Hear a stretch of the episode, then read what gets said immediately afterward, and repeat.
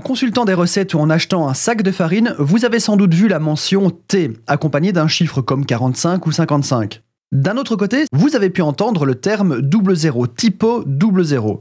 Les farines double zéro n'ont pas le permis de tuer. Il s'agit de la dénomination italienne de ces mêmes T quelque chose. Nous allons clarifier tout ça. Pour faire une farine, nous allons prendre l'exemple du blé, le plus cliché, mais sachez que la farine la plus consommée vient du froment. Froment que l'on appelle aussi blé tendre, et voilà pourquoi vous trouverez des farines de froment et des farines de blé dur. Donc pour la farine, nous saisissons un épi de blé, on prend les grains et on les écrase, et hop, on y voit un petit peu de farine en sortir. Beaucoup de grains, beaucoup de farine. Et bien sûr, on extrait la farine avec des meules pour en moudre beaucoup à la fois. Seulement la meule, qui n'est jamais que deux pierres qui roulent l'une contre l'autre, ne sépare pas la farine des écorces du grain. On va devoir donc tamiser.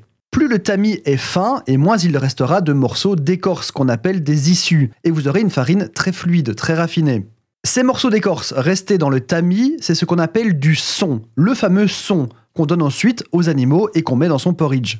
Petit bonus, le chaume, c'est la tige du blé qui soit est restée en terre après la moisson, soit est coupée pour une utilisation domestique. Alors, que veut dire ce T Le T est pour type.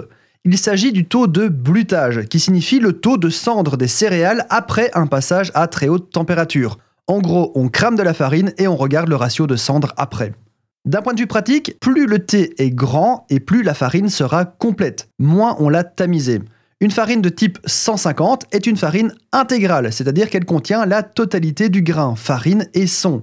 Il s'agit d'ailleurs de l'indice T maximum que vous pouvez trouver. Enfin, oui et non. Vous trouverez aussi des T170 et des T180, mais ce sont des cas précis. Retenez juste pour l'instant que ça existe. A l'inverse, une farine T45 est une farine blanche, fort tamisée, sans aucun son.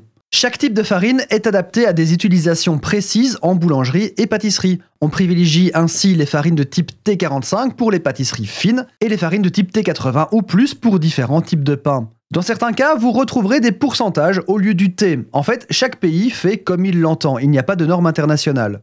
En Italie, par exemple, au lieu du T, on utilise des chiffres, type 0, double 0, 1 et 2. 2 étant la farine intégrale et double 0 la plus raffinée la typo 00 étant la farine idéale pour la pizza et l'équivalent de la T45-T55. L'Allemagne, on parlera du T405 pour la T45, le T812 pour la T80, vous faites grosso modo 10 fois plus pour la conversion. Les Anglais et les Québécois vont parler de farine à pâtisserie, farine à pain, farine tout usage, etc.